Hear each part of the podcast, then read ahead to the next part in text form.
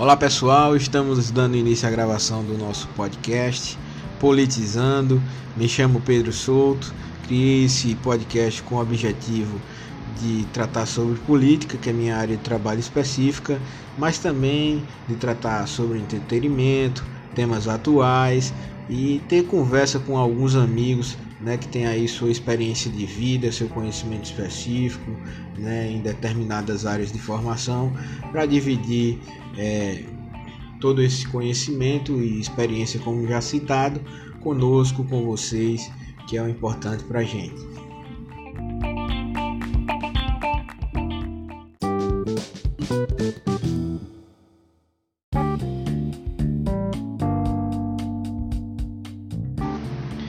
Bom pessoal, e dando início de fato ao nosso podcast, a gente vai começar com um formato de conversa.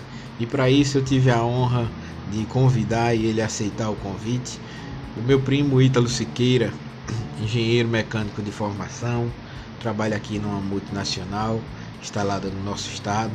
Um cara que tem um conhecimento da sua área muito grande, mas principalmente um cara que tem muita vivência, um conhecimento de vida extraordinário.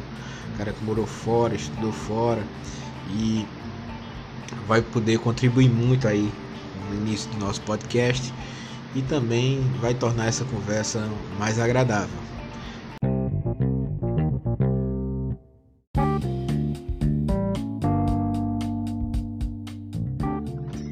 Então começamos nossa conversa. Queria agradecer aí a Ítalo, meu primo, por ter aceitado o convite, né, de participar. É uma honra, como eu já disse aqui, tê-lo como o primeiro participante do nosso podcast, que não é bem uma entrevista. Como eu falei, é uma conversa e é uma conversa de forma é, é, mais coloquial, sem muita formalidade. Ítalo, eu queria primeiro que você se apresentasse, falasse um pouco quem você é, para a gente começar o bate-papo. Beleza, boa noite, Pedro. É, obrigado aí pelo convite, é um prazer aqui estar participando aí da abertura desse projeto aí novo e tenho certeza que vai ser muito sucesso. Bem, é, me chamo Ítalo Siqueira, né? Sou do interior de Pernambuco, é, moro em Recife há 20 anos, sou engenheiro mecânico, é, tenho pós-graduação em engenharia da manutenção e estou fazendo agora um MBA em gestão empresarial. É, a gente se conhece desde criança, moramos é na mesma cidade por muito tempo e viemos para Recife para estudar e é, desenvolver a nossa vida, né? Profissional é e pessoal. Como todo é, é, estudante da nossa época, né? A geração da nossa época, infelizmente, é, naquele período não tinha uma descentralização do ensino como a gente vê hoje, né? Para você sair, para se formar é, em um curso que não fosse de licenciatura, porque até o curso que tinha na região era um curso de licenciatura, de licenciatura que era na, na cidade de Arco Verde. Né? Minha mãe, inclusive, se formou lá, é professora de história, com muito orgulho, tenho muito orgulho dela ser professora. E, e o pessoal tinha que se deslocar diariamente, né? 120 quilômetros naquela época que a estrada já era muito ruim. Isso já era não, era muito ruim, hoje continua, infelizmente, mas naqueles ônibus antigões que quebrava mais do que andava, e essa é dificuldade. E, e a gente teve a sorte, né, Ítalo? Nossa geração, algumas pessoas tiveram a sorte porque tinha uma família que já tinha algumas pessoas que tinham saído para estudar e via que a única possibilidade de crescimento, de desenvolvimento pessoal, financeiro, seja lá o que a pessoa galgasse, era através do estudo. E... Exatamente. Exatamente. É, é, acho que na a geração da gente, Pedro, talvez tenha sido a primeira assim que veio a maior quantidade de pessoas, né? Veio uma turma bem grande. É verdade. Né?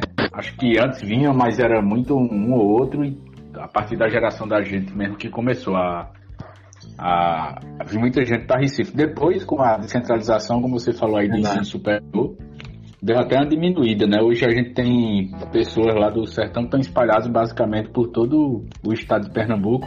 É verdade. Depois do, da Paraíba Cisu, também, né? Da Paraíba e depois do Sisu. Inclusive tem gente até em outros estados, né? É verdade.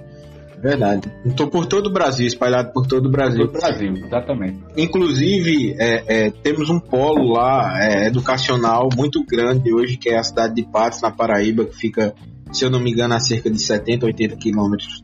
É, 80 quilômetros. É, mais ou menos da nossa cidade, né? Hoje São José do Egito também é, tem a, a faculdade Vale do Pajeú, do nosso amigo Painha, né? Um, um cara que tem uma visão muito boa e conseguiu aí abrir essa faculdade tem vários cursos. Eu acho que São José do Egito também vai se tornar polo, um polo educacional, até pela, pela localização geográfica, não é verdade? Isso.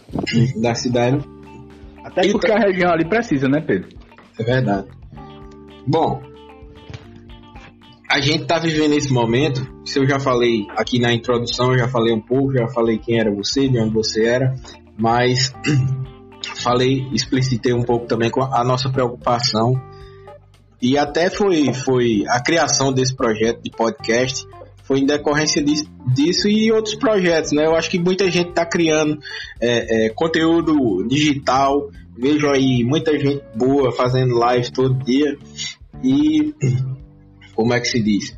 É, a gente, a gente tá preocupado com esse momento. Eu queria até conversar é, com você iniciar sobre esse assunto também que é a Covid, né? Falar um pouco da sua experiência própria nesse momento, como você está vivendo, o, é, é, como está afetando a questão da Covid diretamente na sua vida. Queria que você falasse um pouco sobre isso também. É, é um momento realmente que nenhuma geração viveu isso, né? É um momento totalmente atípico. É, a gente tinha padrões que é, existiam antes da Covid, que provavelmente não existiram depois dela, né? A gente trata isso como um novo normal, é o que eu tenho ouvido muito é, cientistas, pesquisadores falando, e a, afetou diretamente a vida de todo mundo, né? A minha é vida foi bastante afetada. Eu, eu trabalho em uma fábrica de, de indústria alimentícia Uhum. E Vitória de Santo Antônio, eu ia para casa todo dia de ônibus para essa fábrica, né? E Sim. a partir do momento que teve, já começou a, a Covid, os relatos de casos no Brasil, uhum. foi dado um direcionamento de quem pudesse trabalhar de casa, que não afetasse as atividades, continuasse, começasse a trabalhar em casa. Então, é, desde março, basicamente, eu trabalho em casa. Home office, né? A modalidade que agora todo brasileiro conheceu. Já era, já, já vinha sendo aplicada, mas agora de fato, né? Não por vontade própria, mas é o sistema que está sendo adotado. Exatamente. Foi mais uma necessidade mesmo, né? Uhum. E a gente faz praticamente é, 90 dias já que eu trabalho de casa, né? Fui fábrica depois disso duas ou três vezes e tive que me ausentar de novo. Uhum. E assim, é uma mudança gigante. É, às vezes a gente é, pensa, não imaginava que isso podia acontecer, né? mas assim, na minha concepção mesmo, é, eu me vejo muito mais produtivo em casa, embora em momentos a gente tenha que dar um freio, porque aí você começa a, a não separar a vida pessoal da profissional, né? Vezes você acorda e já, tá, já começa a trabalhar, às vezes você passa do horário, enfim. É verdade. É uma, é, uma... é o contrário, desculpa te interromper, Ítalo. É, Até que eu queria que tu visse a questão do teu microfone aí, né? Já que a gente está é. falando, como nós estamos em casa, né? Nós estamos respeitando aí a, a esse tempo recluso, né? O isolamento social. É, a gente está gravando através do celular, então pode ter alguma interferênciazinha. Mas é, é, voltando a, a, essa questão do, do, Muita gente pensa que não, pelo fato de você estar em casa, é, você não vai produzir, você vai se acomodar, vai ligar a TV e tal. E a gente sabe que não, né? Que muitas vezes é o contrário que acontece, principalmente quem tem responsabilidade como você em relação ao trabalho, e eu acho que a grande maioria do brasileiro tem essa responsabilidade, você acaba tornando o ambiente doméstico mais um ambiente de trabalho do que propriamente sua casa, não é verdade? Então, às vezes fica é pior. Você leva, você literalmente leva o trabalho para dentro de casa, né? E aí não tem horário para isso. Exatamente. É, quando você tem um, posto de trabalho, seja no escritório, seja onde for, você tem os horários corretos de entrada e saída, né? E aqueles, aqueles horários são bem delimitados por, por quem bate ponto, por quem assina é, cartão, enfim. Mas uhum. no momento que você está em casa, não existe mais esse controle, né? Esse controle tem que ser feito na sua cabeça. Você tem o momento de começar, o momento de assim, intervalo da refeição, vai também o momento de parar no final do dia. Então, eu acho que basicamente o que mudou na, na, minha vida na pandemia foi isso, né? Acho que na vida de todo mundo. Uhum. Outra coisa que eu vejo, eu, como eu falei anteriormente, eu estou fazendo um, um curso que é seria semi-presencial, é um MBA, e a gente tinha encontros marcados lá em São Paulo de, a cada dois meses. Todos os uhum. encontros foram cancelados. E a gente passou totalmente para. Modalidade virtual. Então, isso, só para EAD, né? Uhum. Então, assim, é outro, outra visão assim, que, eu, que eu vejo, que eu tenho, que vai mudar muito a questão da educação, como se faz a educação também no, no mundo todo, né? A é gente é de uma geração que nasceu e se criou assistindo aula, indo para a escola todo dia. E é verdade. Tempo assim é uma, uma mudança radical, né? É, Mas... Se habituar no, com esse novo tempo, né? E eu acho, e eu acho, Ítalo, que não só a questão da educação à distância, que é uma coisa que já vinha sendo implementada no Brasil, né? Eu até vou convidar Rogério Xavier, nosso amigo também, nosso amigo irmão lá de Tuparetama, que é um dos maiores é, profissionais da área hoje de, de, do ensino superior, né? Um grande executivo aí do, do, maior, eu acho que hoje é o segundo, é o, já é o maior grupo educacional do país, para falar um pouco disso também, dessa tendência do EAD, que já vinha sendo muito difundida, né? No Brasil, eu, eu faço inclusive também, é, já fiz o curso de ciência política na modalidade EAD, estou fazendo agora publicidade, né? É uma modalidade mais difícil da gente se adaptar, eu confesso a você, né? De ter mais atenção. Essa geração que já nasceu com um celular no berço é diferente, mas a gente tenta se adaptar. Mas eu acho que não só a questão do ensino, mas da forma de trabalho também. Né? Eu acho que as empresas hoje vão, vão depois que passar essa pandemia, é, vão continuar com essa, essa, essa, esse modelo de home office. Por quê? Porque, inclusive, diminui os custos para ela. Né? Eu acho, porque translado essa questão, você pode até explicar, é, é, falar disso melhor. É, disso aí, Pedro, não tenho dúvida não. É, realmente, quando, quando passar isso tudo, é, eu acredito que em vários várias posições de trabalho não existirão mais nas empresas, serão feitas sempre de casa, né? Uhum. É, como você já falou, tem uma parte de custo, que para as empresas é muito interessante, a parte de translado, refeição, é, até mesmo a parte de infraestrutura, de isso. elétrica e Verdade. internet, enfim, tudo isso.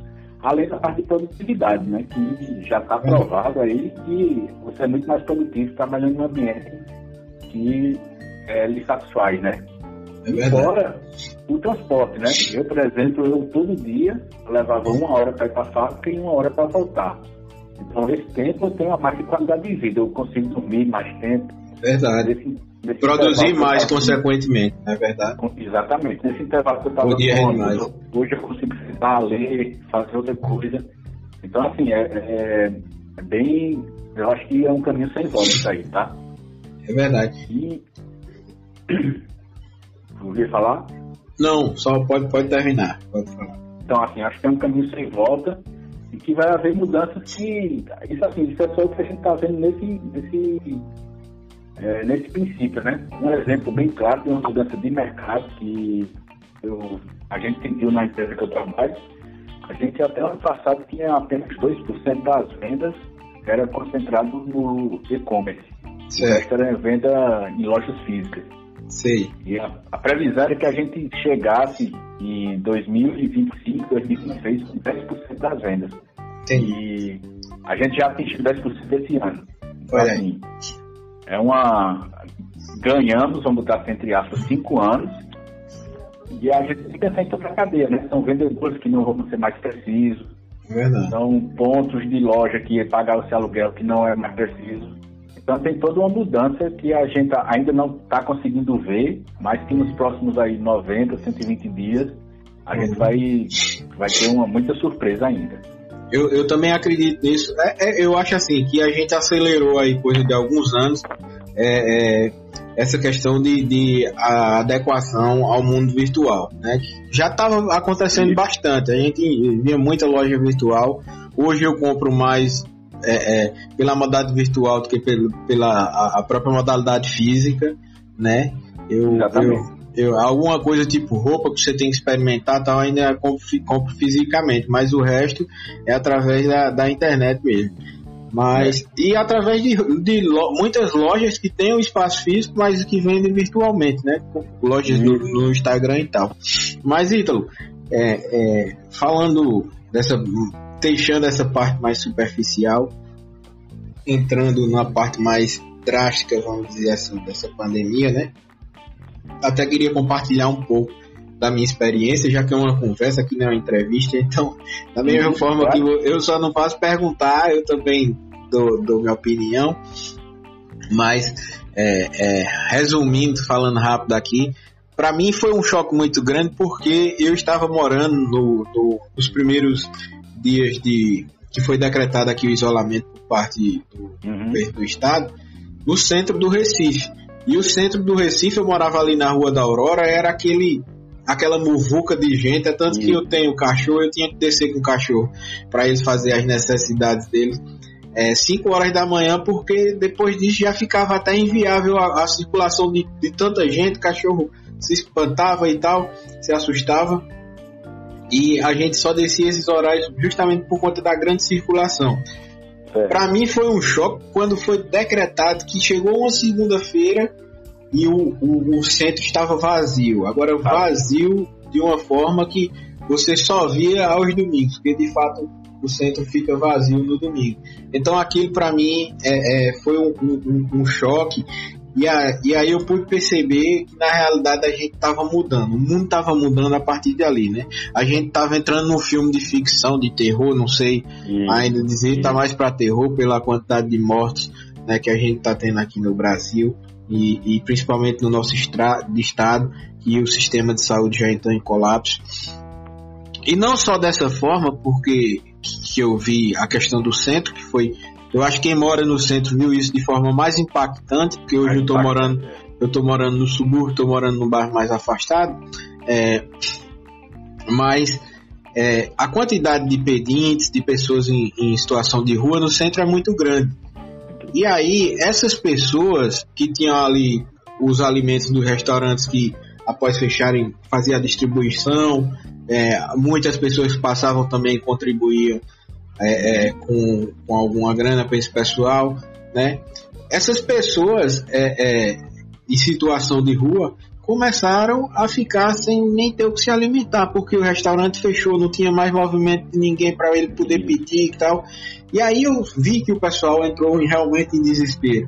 Porque você saía na rua, é, eu ia no trajeto até a Assembleia Legislativa, onde eu presto serviço para deputado, e aí nesse trajeto e era abordado antes era uma pessoa quando era abordado esse trajeto uhum. que eu andava da minha casa até a Assembleia de 200 metros eu cheguei a ser abordado às vezes por oito pessoas entendeu eu vi que a situação estava difícil mesmo até a gente tentou ajudar de qualquer forma até que, que eu vi também a solidariedade do pessoal muito grande então o povo viu aquela situação começou a se mobilizar e levar alimento para o pessoal porque eu não sei como era que estaria hoje a situação daquele pessoal se não fosse a solidariedade do próximo, né? E Verdade. já diferente na periferia, no, na periferia, no subúrbio, nos bairros mais afastados. Hoje eu moro aqui, inclusive sou seu vizinho, moro aqui no Cordeiro.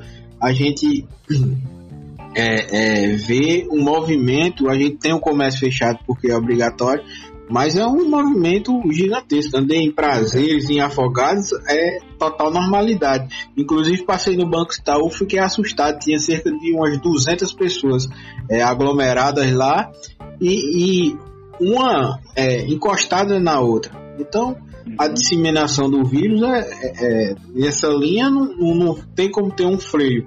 Né? A gente colocando o lockdown agora para ver se, se dá uma diminuída, mas mesmo assim eu tive que sair uma vez para ir ao mercado, tô com minha mulher grávida para ir na farmácia também. E eu vejo uma grande circulação de pessoas ainda. Né? Não é, sei se você tem observado isso também. Tem sim. Basicamente também o que eu percebo é mais na zona periférica, né? Isso. A gente vê maior movimentação. Eu... E, e sem fiscalização.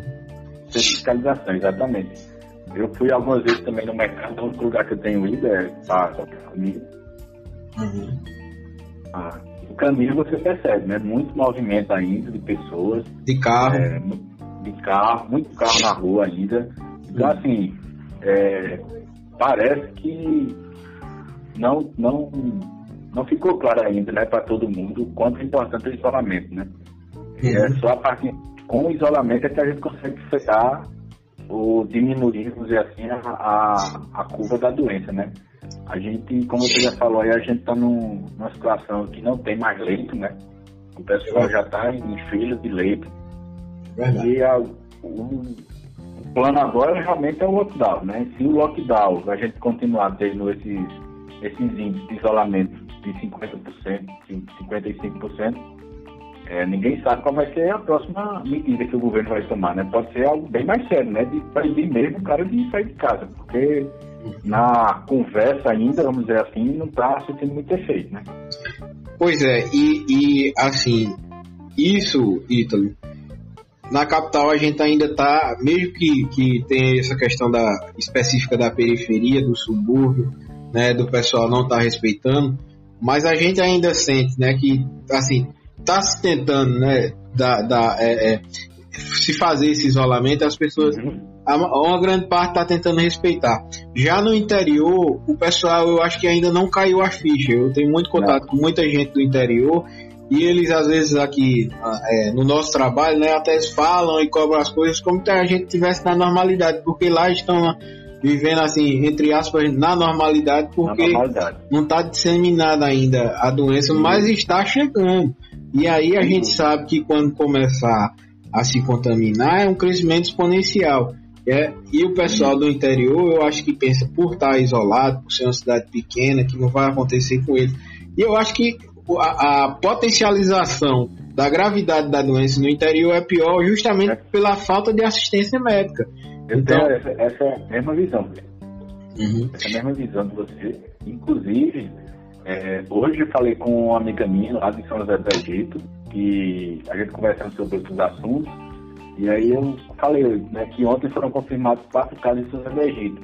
E aí, para minha surpresa, assim, que pra gente que está no isolamento, né, é, a, a, ela me falou que, ah, não, foi quatro pessoas que vieram visitar as mães e trouxeram o vírus e contaminaram quatro pessoas. Quer dizer, é uma responsabilidade assim absurda. É né? um ato de responsabilidade. É, é, você vai, sai daqui de a hora 400 km passando imposto em tudo no mundo, abastecendo, uhum. para para comer qualquer coisa, enfim. Ou talvez a cara está até contaminada e assintomática. É verdade. do interior, que até tempos atrás estávamos, assim, é, isolado mesmo, uhum. e leva o vírus para lá. E aí, como todo mundo lá tem, a gente que é do interior sabe que a gente passa muito mais tempo na rua quando está lá do que em casa. É encontra um amigo, encontra outro. Então, assim, se, se você leva, às vezes, para uma pessoa, essa pessoa ela só tem a, a possibilidade de transmitir para 10, 20, 30 pessoas rapidinho, né? E as 30 contamina mais 30, que é assim progressivamente, né? E, inclusive, é, como eu disse, minha, minha esposa está grávida, Larissa está grávida, a gente vai ter esse, esse filho é uma filha na realidade, né? A Aurora que vai chegar aí. A gente descobriu, inclusive, quando é, é, ela já estava há algum tempo já grávida, tinha, mas uhum. não tinha barriga nem nada. Quando a gente fez a ultrassom, descobriu que já estava inclusive com cinco meses. Até hoje ela está no sexto mês não tem barriga. Mas a gente optou por ter a Aurora na, na cidade de Milagres, no Ceará, que é onde meu tio tem uma maternidade lá, então a gente vai ter ela no interior, mas vai tomar essa precaução, essa precaução esses cuidados. A gente vai sair claro. direto aqui de Recife, não vai parar em lugar nenhum, tiver que levar para comer, vai comer dentro do carro. Chegar lá, ele tem um, uma fazenda lá, a gente vai se isolar nessa fazenda pelo período que é determinado. Antes dela, do período da cirurgia, da, da, da cesárea, né? Ela vai ter cesárea. E aí é. a gente vai cumprir todas as medidas para poder ter essa criança no interior. Até porque a segurança lá é maior. Vai ter meus, meu primo, meu tio, que são médicos, uhum. e a gente optou por, por, em decorrência disso. Mas justamente isso, você sai daqui, você se sair daqui contaminado, parou para lanchar em Santa Cruz, contamina o pessoal de Santa Cruz e assim dissemina em Tuparetama. Né? Tuparetama já tem alguns casos confirmados, né? A gente sabe Sim. que a, a subnotificação é muito grande, então se tem quatro confirmados, devem ter aí, depois de 15 dias, 40, contando tudo junto com a subnotificação. Mas o pessoal só vai se alertar, né? E, e, e assim, tomar consciência disso, eu acho, quando houver o primeiro óbito. Não é verdade? É, infelizmente, é, é uma realidade que o pessoal só aprende é, de forma empírica, né? Quando chega lá bem próximo dele, né? É, os avisos estão sendo ignorados, mas aí acredito que quando tiver, infelizmente, a primeira fatalidade, vai, aí eu acho que o pessoal vai começar a, a tomar cuidado, né? O que faz medo é que quando acontece a primeira fatalidade, já a contaminação já tá, é, já perdeu o controle, né? É verdade. E aí, consequentemente, não, não ficará em, em só um óbito. Né? Mas, então, você que é um cara que estudou fora, morou fora há muito tempo, né? Tem uma experiência aí é, é, desse, desse, tem esse conhecimento né, do exterior, do pessoal. Você acha que o pessoal lá fora tem uma mentalidade melhor para enfrentar esse período de crise, de, de tanto crise econômica como quanto a, a, a própria crise de saúde e tal, que a gente está vendo muita gente morrer lá também, né? É, eu, eu acho que a gente que dividir esse tema em três partes, né? É, é a parte de enfrentar a crise sanitária, Sim. a crise econômica e as pessoas terem a consciência de, do que precisa ser feito. Eu acho que na parte de consciência do que precisa ser feito, a gente está bem atrás nesse sentido. Né? A gente uhum.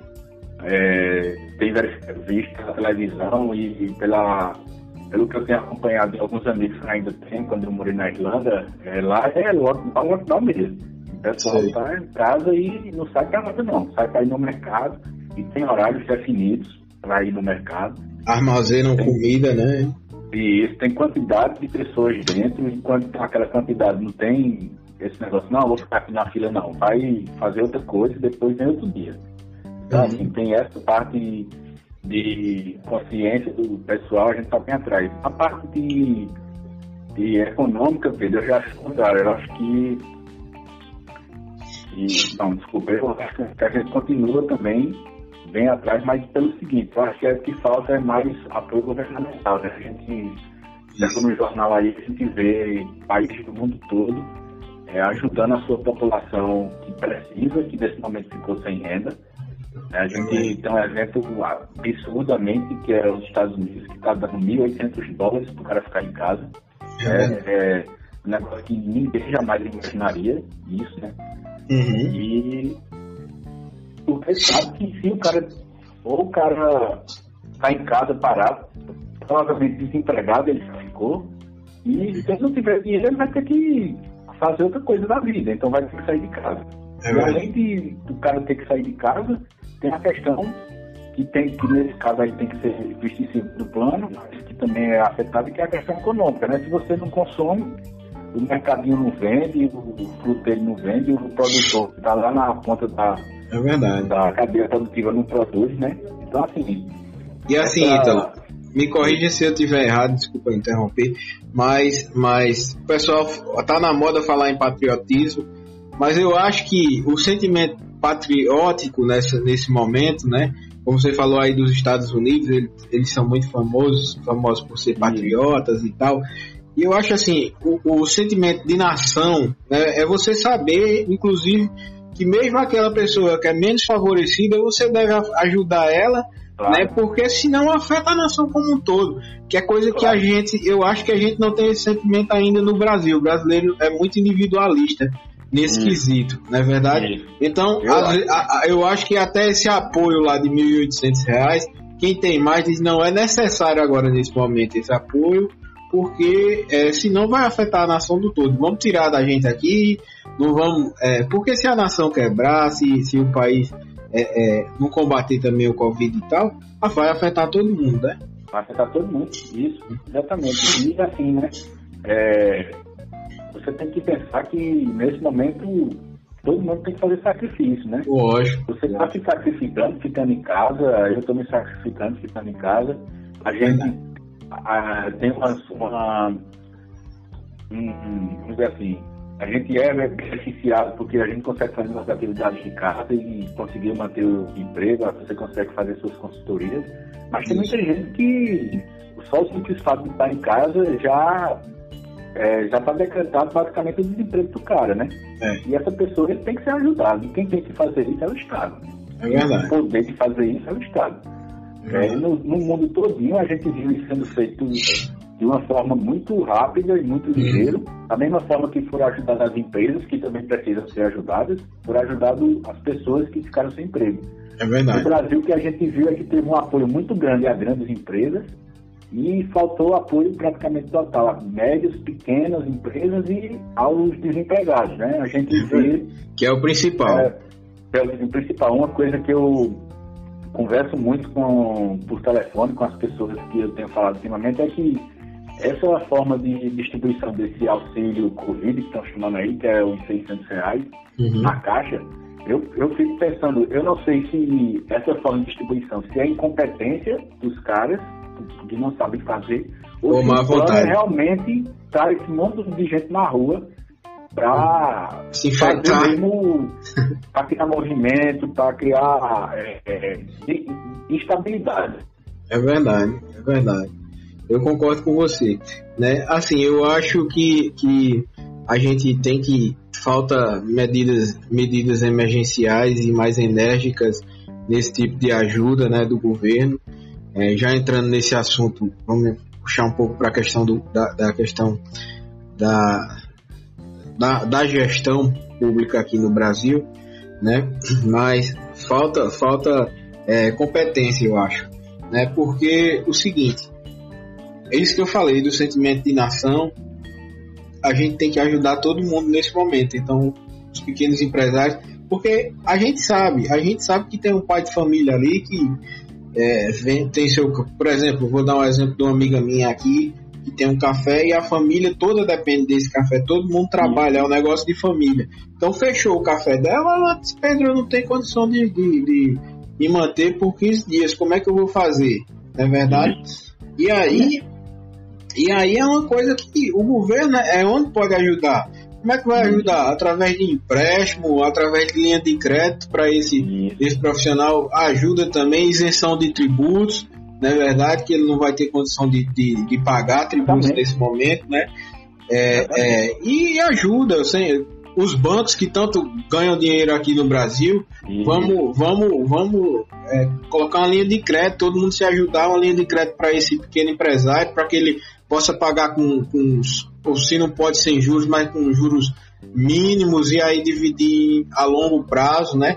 Mas a gente não vê esse, esse tipo de coisa sendo adotada no Brasil. E, a... uhum. e aí, é, muita gente, é, é, a gente chega no momento de, do pessoal até informatizar, por exemplo, essa questão dos 600 reais, quando tem, você tem que fazer um cadastro virtual e tal, a gente sabe que a grande maioria do, do povo brasileiro também, uma grande parte, quer dizer, não vou dizer a maioria, mas não tem acesso ainda a, aos claro. meios, meios digitais, claro. né? Não vou dizer a maioria, mas uma grande parte. A mesma coisa, Ítalo, que, que eu estava vendo ontem é, na internet aqui, tem um canal que eu gosto muito que é o Meteor, Meteor e eles estavam falando sobre a questão do, do, da, do saneamento no Brasil, né? E, e a gente tem 12 milhões de pessoas, é, é, estatisticamente, eles falando dessa questão estatística, que não tem acesso à água, água potável, não tem é, nenhuma forma de água encanada, não chega em casa, não tem acesso à água potável. Eu acho que é bem mais, por quê? Porque tem gente que tem acesso, que tem a rede da, da, da de água, né, de saneamento, da empresa de saneamento e de abastecimento de água do seu estado ou da sua cidade, porque isso varia de lugar. Por exemplo, eu morei no Pará, lá era municipal, aqui a gente tem estadual. Mas às vezes não chega água, né? Passa 30 dias para chegar água. Então a gente cobra o povo lavar com sabão se não tiver o álcool em gel, se tiver, mas muita gente não tem nem acesso à água. Eu vi um médico, eu vi um médico falando, não, se o pessoal tivesse a mínima noção de higiene, é, não, ia, não ia precisar de isolamento, não ia precisar de lockdown nem nada. Só é, gente, o pessoal se tivesse a mínima noção de higiene e tivesse condição de saneamento básico, esse tipo de coisa, não existiria, não existiriam várias doenças que existem no Brasil. Não é verdade? Exatamente. Infelizmente a gente não tem, tem que lidar com a realidade do Brasil. Não é verdade? É. Exatamente. Agora imagina aí, se tem 12 milhões de pessoas que não têm acesso à água potável, Imagina quantas pessoas não têm acesso a um, um sinal de internet, né? A uma conexão de internet. Justamente. A, é, a quantas pessoas até antes desse Covid aí que não tinha um CPF, um RG para abrir uma conta no banco, né? A gente, no, no, no, início aí da, do auxílio, falou que 50 milhões de brasileiros não tinham conta em banco. Quer dizer, é um negócio assim, absurdo, né? Você pleno século XXI, que a gente hoje resolve tudo pela internet. É verdade. Você Inclusive você faz uma conta digital, né? Isso, ah, o cara não tem uma conta em banco, né? É, então, assim, é, é, é, isso mostra, assim, é, tem umas coisas que a, a, aparecem nesse, nessa pandemia que mostram quanto a gente é desigual, né, Pedro? Como nação, a triste realidade, né? A triste Isso. desigualdade brasileira. Desigualdade brasileira. É a péssima distribuição de renda. Né? É onde eu falo que a gente ainda precisa evoluir muito, nós somos muito egoístas.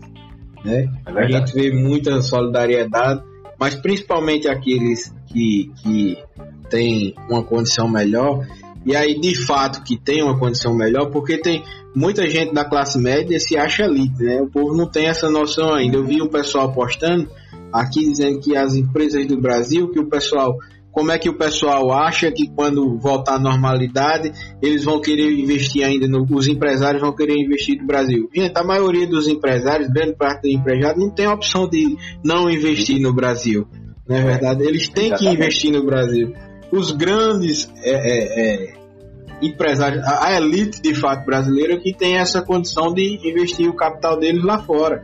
Lá Mas fora, a, gente, é. a maioria do povo não tem, a opção é investir aqui mesmo. Então, o pessoal está fora da realidade, né? Fora da realidade, totalmente. É, tem uma, uma, uma frase que eu falo sempre com as pessoas que conversam, que eu digo assim, é, o brasileiro, uma das coisas que falta nele é a consciência da classe que ele ocupa. É verdade. A gente, a gente teve um processo de crescimento econômico muito bom no, nos últimos governos aí, né? Passamos aí oito, dez anos crescendo muito e foi uma época muito boa, acho que para todo mundo, ou se não para a grande maioria, mas se perdeu um pouco dessa consciência de classe, né? O uhum. cara que ele acha que porque tem um carro financiado em 60 vezes, porque conseguiu comprar a casa própria. Financiada é em 30 operar, anos. Né? Ele, é. é. ele não é mais fácil operar, ele é já classe média, né? É verdade. E aí ele. Eu, eu li uma, uma reportagem uma vez, não vou lembrar agora qual revista foi, mas ele dizia mais ou menos assim, que o brasileiro, se tem eu e você, a gente tá ganhando é, eu ganho, supor, 5 mil e você 2 mil, e o cara oferece para nós ganhar 10 mil, e pergunta a mim, a maioria do brasileiro vai dizer, não, eu prefiro ganhar 5 que ele ganhar 2, porque aí eu consigo ser superior a ele.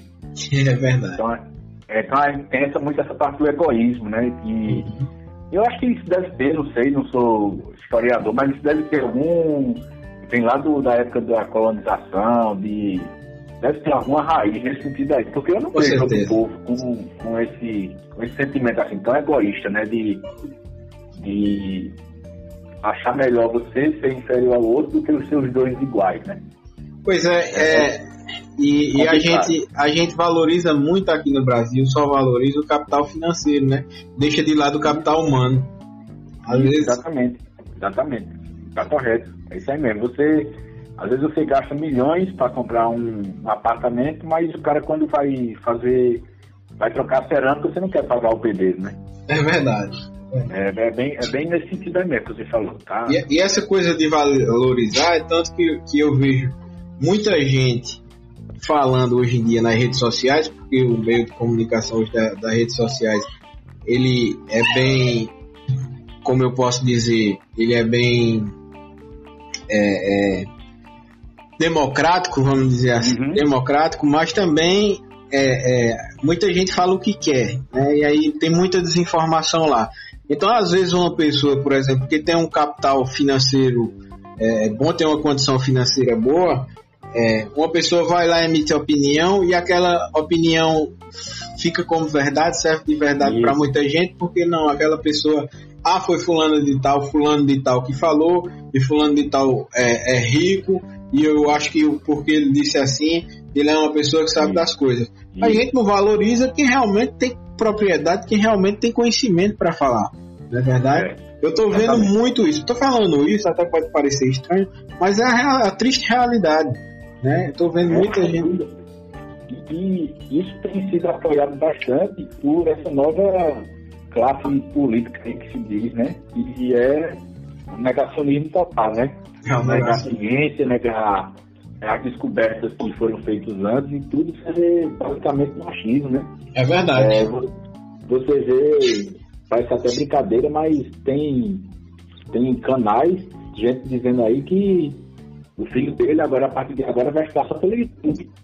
É, se tudo que tivesse sido escrito para trás não valesse nada, né? Que a, a, verdade é só o que tem lá e acabou, agora. Eu, gente... eu, falando nessa questão de desinformação, eu estava vendo um artigo e ele falando da questão que estão querendo adotar a cloroquina e tal. Eu não tenho conhecimento é, é, específico da área para falar disso, né? Estou acompanhando mas assim, o que a ciência diz, e a gente tem que valorizar nesse momento a ciência, né, que claro. é quem de fato pode nos salvar através de trazendo a cura, através de um medicamento ou, ou de uma vacina, tal. Mas o que a ciência diz é que não tem nenhum estudo comprovado, não é verdade? E que essa questão de você adotar um, um, medicamento como sendo eficaz, tendo uma, uma eficácia comprov é, é, é, comprovada contra a doença, que na realidade não tem, é mais uma maneira política do que de saúde pública. Por quê? Uhum. Porque você adotando esse, esse, esse medicamento como, como salvador da pátria, vamos dizer assim, o, o, milagre, né, a cura, o pessoal tem segurança de voltar a trabalhar, de ir à rua e tal, uhum. e aí você acaba com, com, o isolamento social, que é isso que estão querendo fazer aqui no Brasil, é isso que inclusive fizeram na Venezuela, porque lá o, o, o, Maduro, o brasileiro tem tanto medo de ser a Venezuela, mas o Maduro adotou também a cloroquina como a, a salvadora, a, a cura da doença. Uhum. É, é, assim, é, realmente a gente está vivendo uns tempos que, que a gente tem que estar 10 anos atrás, talvez chegar a uma de isso assim, acho que ninguém acreditaria, né? É a gente está alegando coisas hoje que no passado era praticamente impossível você abrir a boca para falar, né? Até, talvez até se fosse até recriminado. Né? Isso é verdade. Coisas, é. coisas como a, a, é, a Terra plana voltou a, a é, a, a, circunferência da Terra voltou a ser discutida, né? É uma é, coisa absurda. É uma coisa que eu li que, que vi até nas redes sociais. A gente está no momento que você tem que discutir o óbvio, na é verdade. É, é complicado. Verdade. Ítalo, a gente já falou bastante aqui, cara. Se a, gente, a gente sabe que quando a gente senta para conversar, se deixar vara madrugada, né? E se for tomando um uísque, uma cerveja, vara duas, três madrugadas.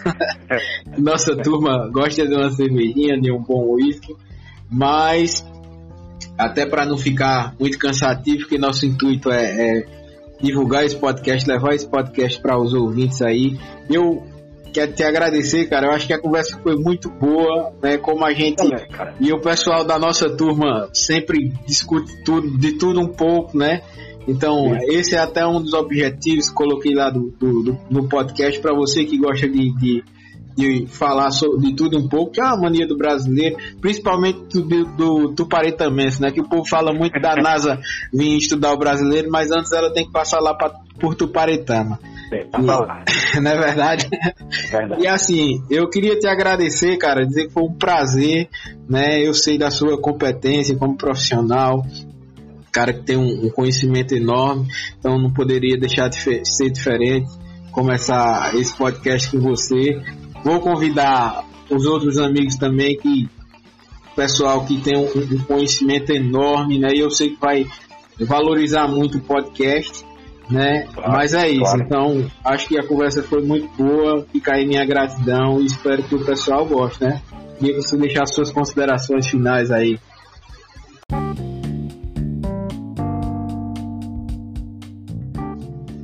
Bem, Pedro, eu, eu que agradeço, né, estar tá aqui, é, você dar o pontapé inicial nesse projeto aí, né, é, a conversa foi tão, é, fluiu tão bem que eu não sei nem quanto tempo a gente conversou aí, mas enfim, é, tô aí à disposição, cara, quando para bater o papo desse aí, para conversar sobre outras coisas aí que sejam interessantes, é, vou, tô muito ansioso para ouvir aqui o podcast da gente e as outras pessoas que vão vir aí também para conversar.